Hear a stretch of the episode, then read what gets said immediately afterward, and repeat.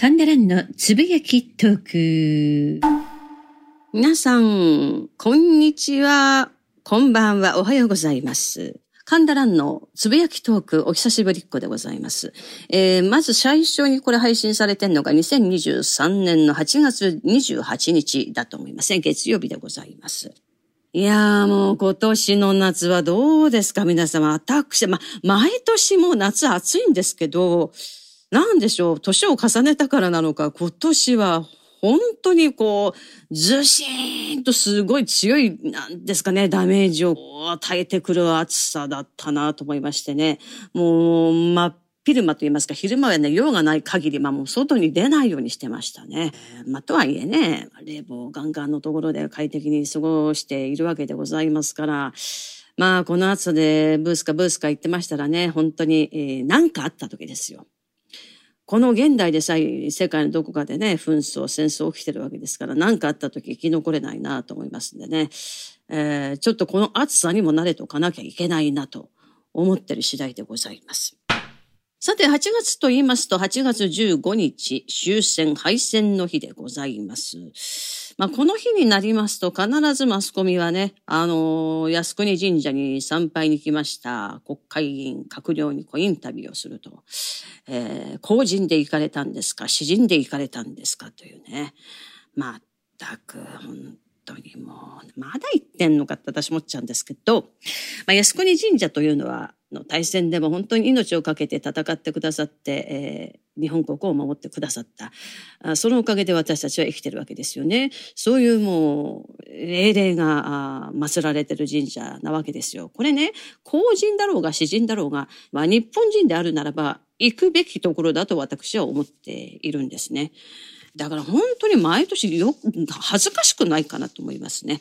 もう本当に。さて、それでですね、えー、8月18日、あの、私のこのね、番組でも、樋口喜一郎中将の話で、シムシ党の戦い、えー、申し上げました。そうですね、えー、15日、玉音放送で敗戦がもう決定的になったにもかかわらず、ポツダム宣言を自宅している日本に対しまして、ソ連は、そしてソ連と日本は中立条約を結んでいたんですが、それを破棄して、もう関係なかったことのように18日進行してきた。はい。えー、で、これ、まあ、千島列島の主務主党ですが、南から太にも侵攻しています。まあ、9日ですね。9日満州侵攻も民間人を大虐殺、女性を犯すはすごいもうことをしてきた。で、11日、南から太。南から太というのはカムチャカ半島の南端ですね。えー、にも侵攻。これ11日から侵攻を始めたと言われております。で、この南から太というのは、もう40万人の人がその当時住んでいた。さあ、どんどん進行してくるわけでございます。そして16日か、まあ、15日が敗戦、玉音放送で敗戦が決まりましたから、南カラフトは16日から、あ女性、えー、子供、そして老人、病人をね、まず先に引き上げさせるっても引き上げが始まっていくわけです。でも、どんどんどんどん進行してくると。で、えー、ここで、真岡郵便電信局のお話でございます。この当時、今の郵便局とちょっと違いましてね、えー、電話交換手という業務があって、えー、今のように普通に電話したら相手に届くんじゃなくて、まあ、交換手をこう、間に入って、相手方につながる。で、その交換手、電話交換手というのは女性の職業の花形だった。で、たくさんの女性の職員がいたんですが、まあ、とにかく女性も、あの、引き上げなさいということになったんですが、真岡郵便電子局の女性職員、交換手たちは、私たちはここに残りますと。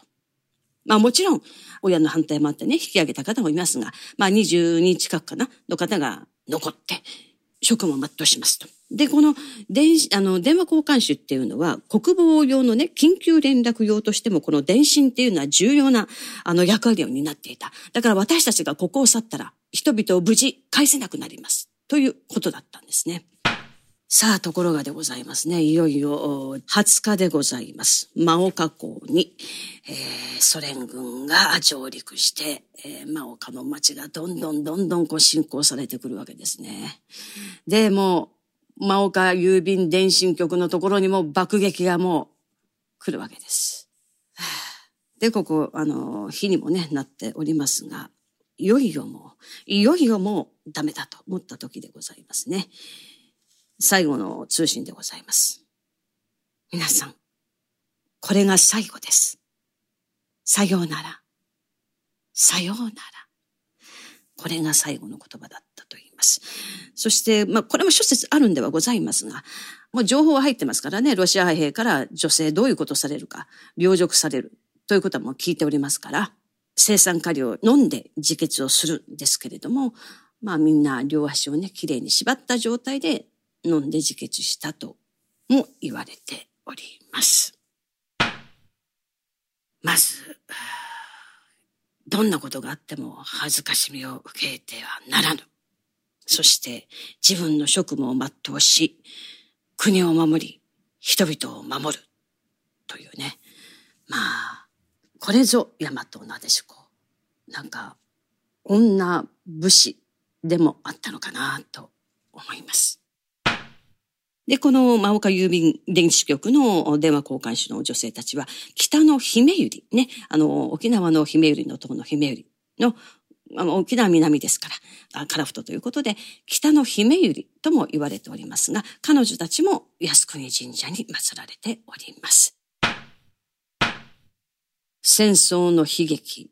本当に戦争は怖い。戦争を起こしてはならない。これは当然だと思うんですが、ただ、こういうソ連のように、日ソ中立条約も破り、ポツザム宣言を受諾している日本に対して、まあこれ国際法違反ですよね。戦争法違反で攻め込んでくるという国があるんだということをちゃんと認識しとかなきゃいけないですよね。えー、ちゃんと国際法でこう条約を決めたからって、日本はそういうことはしないと思いますが、そういうならず者国家というのがあるんだということです。周りがそういう国なんですよ、日本はね。その国から日本を守るためにはどうしたらいいかっていうことを、やはりこういう事件をもとにですね、私たちはちゃんと考えて、国防ということを考えなきゃいけないなと思っております。そして何よりこういう先人の命がけの戦い、命を懸けて日本を守ってくださったから、今の私たちがあるんだ。そしてこうやって平和を享受できるんだ。ということを、本当に感謝しなきゃいけないと思います。ただ、本当に命がけで日本を守ってくださった先人たち、今の日本を見て、どう思うのかな？こんな日本を守るために命を懸けたのかな？とあの、靖国神社を参拝した時、ふと思いました。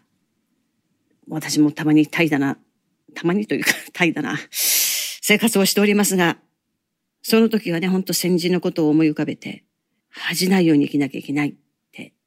思いました。えー、8月28日は、エトロフ島にソ連が侵攻して奪っていきました。その後、エトロフでしょ、ハボマイ、シコタン、クナシリ島と、この北方四島が奪われて、まあ北方領土ですね、今の。未だに帰ってきません。まあこれ国際法違反でございます。そしてこの四島というのはもう江戸時代からあります我が国の領土でございます。日本人が生活していたところでございます。8月28日にエドロフ島が取られて、もう80年近く帰ってきていないわけでございます。私思い出しますね。高校の時の社会の先生ですが、まああちらの組合の方だったんでしょうね。今思い起こすとね。あんな北方領南なんか寒い国なんかいらないんだ、なんてね。言っておりました。そういう問題じゃないですね。日本の領土が勝手に奪われてしまったわけです。はい。常々私たちはこの北方領土は我が国、えー、古来の領土であるということをちゃんと認識しなきゃいけないなと思っております。ということで、8月28日はエトロフ島が取られて、その後4島が鈴木様取られていったわけでございます。まあ、この番組は割と近代史を語っているんでございますが、あの、明治維新ですよね。150何年経ちました。まあ、西欧列強からね、日本を守るために明治の元軍たちは本当に戦い、えー、日清日露、勝ち、頑張ってくださいました。そこから大正となり、昭和となり、そして大東亜戦争。ここでも日本人は、先人たちは日本国を守るために、西欧諸国ですよね、ある意味。極端に言っちゃって白人社会でしょうか。戦ったわけでございます。どうなんでしょうか今の政治家。日本国を守ろうという意思はあるのか、領土を守ろうという意思はあるのか、国民を守ろうという意思はあるのか、そして国民の国益を守ろうという意思はあるのか、とても疑問に思います。こういう歴史を知ったら、知らないのかな？知ったら、もっとちゃんとやってくださるのではないかと思います。まずは国会議員はやっぱり日本の歴史をちゃんと知ることが大事だなとつくづく思います。まあ、やはり戦後教育を変えられ、歴史認識を変えられたということがありますのでね。これって脈々と続いた日本の歴史先人たちにとても失礼なことですよね。そのおかげで私たちは今生きられているわけですから。せめて私の番組では真実に近い、えー、歴史をですね、語っていきたいなと思います。あ、私講談師なんですよね。見てきたような嘘をつき、講談師の川柳ありますけど、まあ、普通の古典講談はね、9割嘘なんですけども、まあ、この番組に関しての私の講談は、まあ、せめて9割は真実を語りたいなと思っております。ということで、皆様これからも引き続き、この番組、えー、応援してください。そして聞いてください。よろしくお願いします。今日もクローゼットからお届けしました。ということで、神田蘭でした。